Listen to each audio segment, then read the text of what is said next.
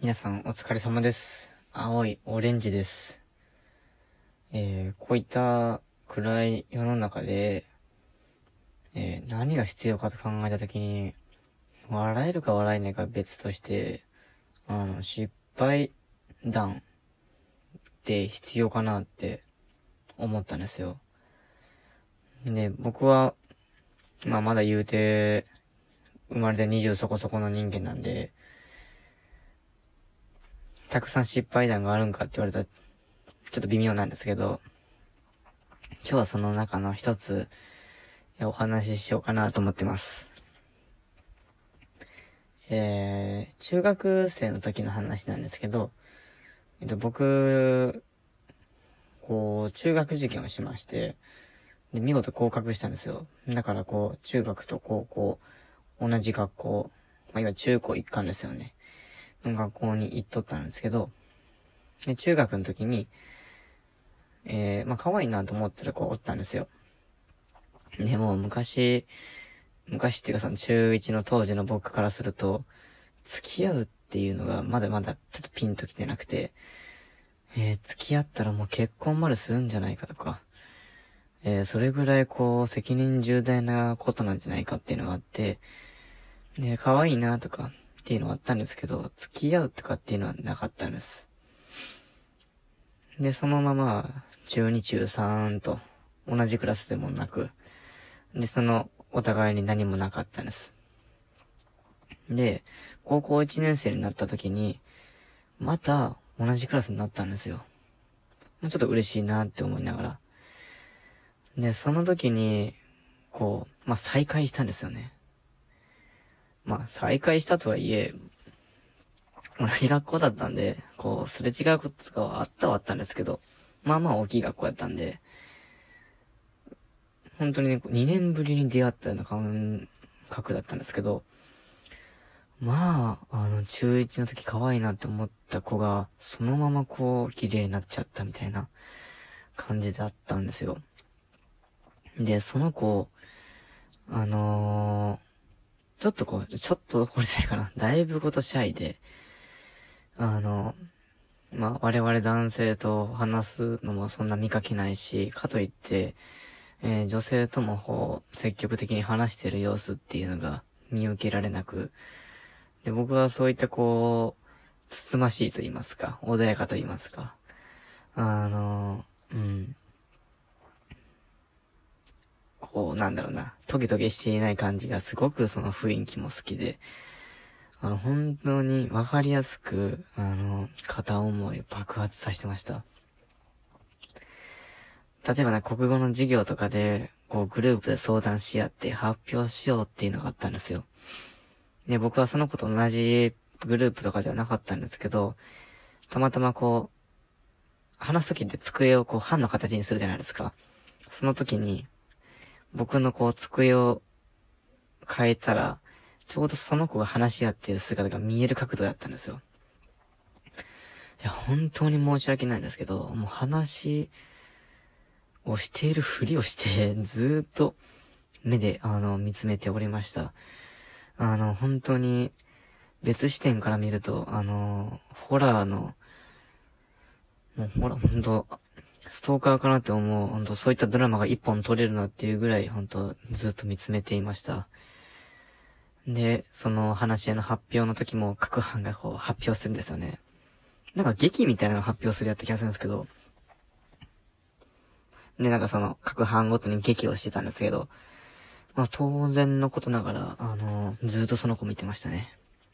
で、また、あの、おとなしい性格なんで、セリフがほとんどなかったんですよ。で、周りの子たちのこう合わせる感じ？もう、で、私は別にセリフなんてなくていいのみたいな。こう、むしろこれぐらいの影の存在でちょうどいいみたいな。もうそんなのが、もう、もろ出とって、もう、すっごく、あ、なんでこの子らしいんだって思っとったんですよ。おしとやかやなって。で、家庭科の時間もあって、で、確かその時、夏休み明けの授業で、で、夏休みの宿題に、なんかこう、い、何でもいいけん、あの、朝昼晩何でもいいけん、家族にご飯を作ろうみたいな宿題が確か出とって、で、僕はもうあの、レトルトのパスタを作って写真載っけて、もうそれは限界だったんで、提出してたんですけど、で、その、片思いの子は、あの、ほん、味噌汁作ってご飯があって、で、納豆、卵、で、ちょっとしたお野菜、で、焼き魚とか、もうすごいこう、絵に描いたような和風の料理を写真に撮って、プレゼンしとったんですよ。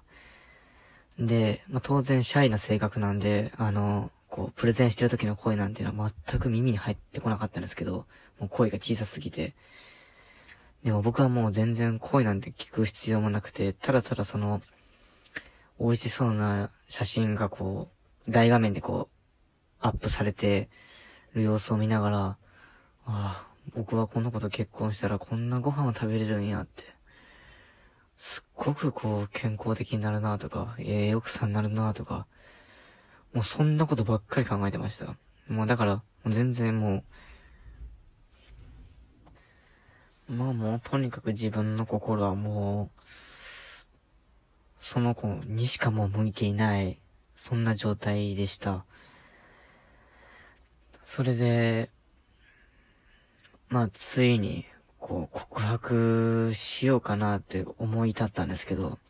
まあなんせ、その子って、男性にも女性にも、良くも悪くも、あまりこう、人脈っていうものがなく、で、僕も決してとっても広い方ではなかったので、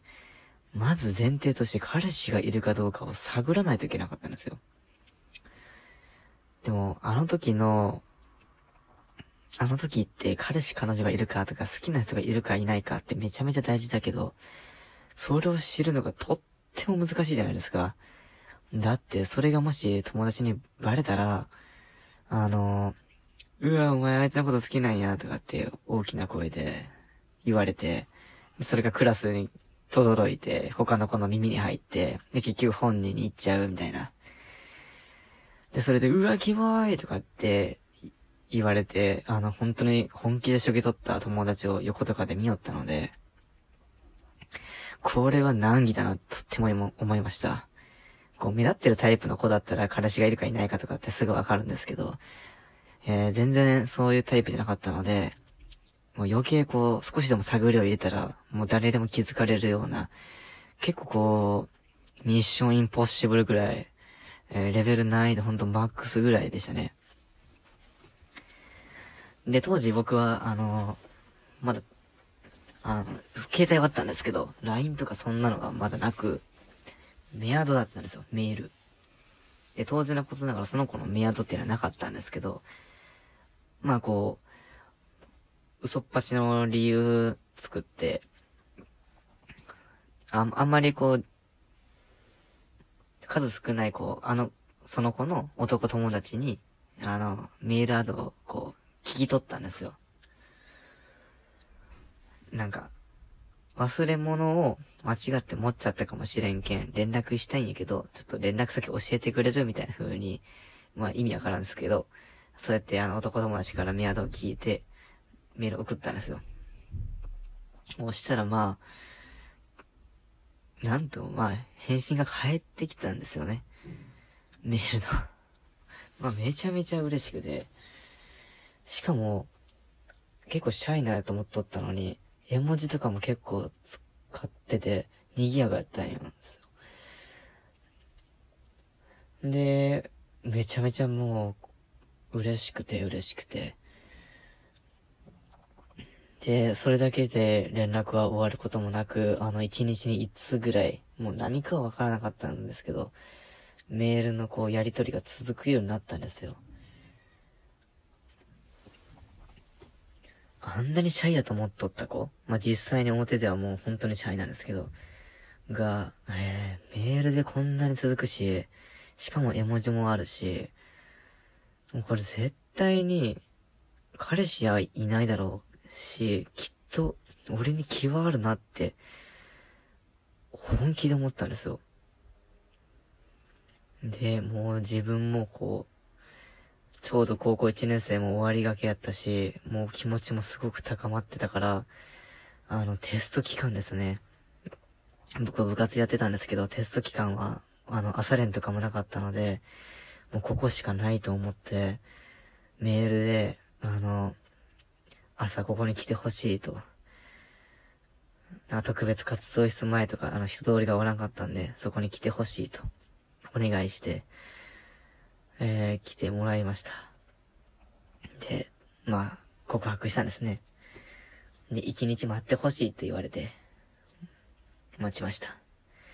で、次の日の朝、全く同じ特別活動室前で、まあ、振られたんですよ。ものの見事に。で、すごくもうシャイな子だったんで申し訳なさそうに、ごめんねって言って、でもシャイだからこう、うまいことこうフォローもしきれず、まあ、フォローなされる必要もなかったんですけど、もうパパッと言われてパパッと帰られちゃったんですよ。ほんと一人特別活動室まで残され、で、テスト期間やったんで、テストがあったんですけど、もうその時の社会のテストなんて、もう文章が読めたもんじゃなくて、もう、覚えてないんですけど、あの、50点もなかったと思います。と、まあ、こういった甘酸っぱい、まあ、失敗談ですね。で、失恋の話でした。えー、またこういった話がいくつかはあるので、えー、紹介していきたいなと思います。皆さんが少しでもこう、なんか、くすっとね、こう笑うような話ができたらいいなって思ってるので、またこれからね、こう気に入ってくださったら、えー、嬉しいです。それでは、